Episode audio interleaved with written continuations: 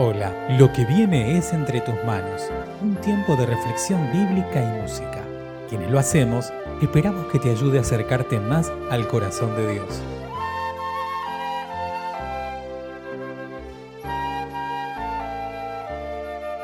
Mi nombre es Emanuel Gro y te invito a que te unas conmigo en la siguiente oración. Gracias Señor por la posibilidad de poder compartir tu palabra que ella nos siga guiando y que tengamos corazones abiertos, que tengamos sensibilidad para poner por obra tu palabra, que podamos escuchar con nuestros oídos bien atentos lo que tenés para decirnos. En el nombre de Jesús, amén. Unamos nuestras voces y cantemos al Rey de Reyes y Señor de Señores.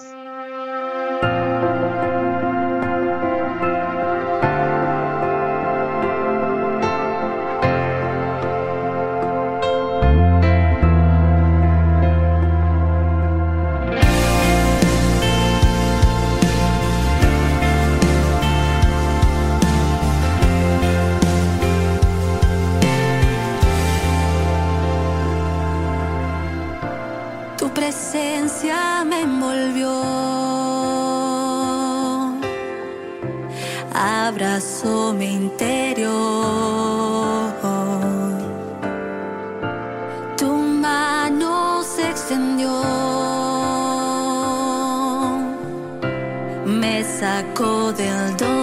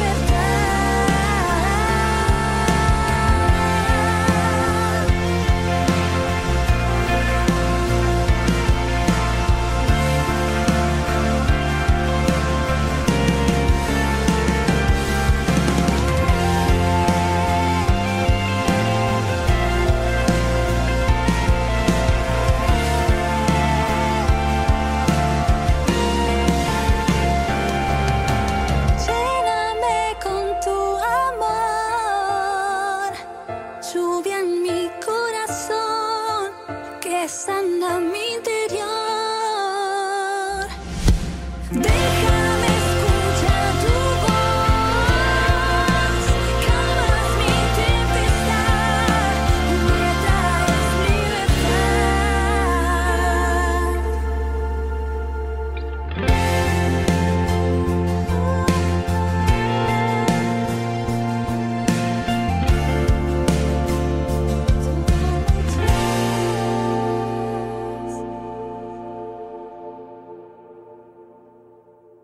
Lectura para hoy está en el libro de los Hechos, capítulo 13, versículos 1 al 12. Bernabé y Saulo comienzan su trabajo misionero. En la iglesia que estaba en Antioquía había profetas y maestros. Eran Bernabé, Simón, al que también llamaban el Negro, Lucio de Sirene, Menaje, que se había criado junto con Herodes, el que gobernó en Galilea, y Saulo. Un día, mientras estaban celebrando el culto del Señor y ayunando, el Espíritu Santo dijo, Sepáreme a Bernabé y a Saulo para el trabajo al cual los he llamado. Entonces, después de orar y ayunar, les impusieron las manos y los despidieron. Enviados por el Espíritu Santo, Bernabé y Saulo se dirigieron a Seleucia y allí se embarcaron para la isla de Chipre. Al llegar al puerto de Salamina, comenzaron a anunciar el mensaje de Dios en las sinagogas de los judíos. Juan también iba con ellos como acompañante. Recorrieron toda la isla y llegaron a Pafos, donde encontraron un brujo judío llamado Bar Jesús, que era un falso profeta. Este brujo estaba con el gobernador Sergio Paulo, que era un hombre prudente. El gobernador mandó llamar a Bernabé y a Saulo porque quería oír el mensaje de Dios. Pero el brujo, cuyo nombre en griego era Elimás, se les opuso tratando de impedir que el gobernador creyera. Entonces Saulo, también llamado Pablo, lleno del Espíritu Santo, lo miró fijamente y le dijo, Mentiroso, malvado, hijo del diablo y enemigo de todo lo bueno, ¿por qué no dejas de torcer los caminos rectos del Señor? Ahora el Señor te va a castigar, vas a quedarte ciego y por algún tiempo no podrás ver la luz del sol. Inmediatamente Elimás quedó en total oscuridad y buscaba que alguien lo llevara de la mano porque estaba ciego. Al ver esto, el gobernador creyó, admirado de la enseñanza acerca del Señor. En el capítulo 13 del libro de los Hechos vemos cómo la palabra de Dios sigue extendiéndose. En este caso estamos hablando ya de las afueras de lo que es Israel. En este caso hablamos de Antioquía y hablamos también de Chipre, que es el lugar a donde se dirigen Pablo y Bernabé una vez que el Espíritu Santo los llama y los envía. En este punto me llama la atención algo que tal vez algunas veces hemos mencionado, pero es bueno volver a reiterar, que tiene que ver con el respaldo de Pablo y Bernabé. El respaldo que tenían, por un lado, era obviamente del Espíritu Santo, quien los había llamado y los enviaba. Pero además, había un respaldo de la iglesia local, había un respaldo de la comunidad de Antioquía, quienes oraron y ayunaron, impusieron sus manos y los enviaron. Eso es muy importante para tener en cuenta. Si Dios te está llamando, está bueno que lo puedas comentar con aquellas personas que sientas que están un poquito más crecidas espiritualmente, para que puedan ir guiándote en ese proceso. En el proceso de cuando Dios te llama hasta que llega el tiempo del envío. Es importante no solamente tener el respaldo de el Espíritu Santo, sino también de la comunidad.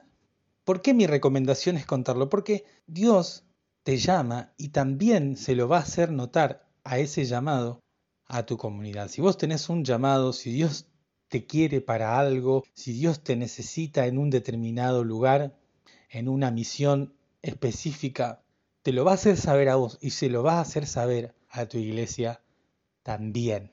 Pablo y Bernabé entonces se dirigen hacia Chipre con todo el respaldo, celestial y humano. Qué importante que es eso.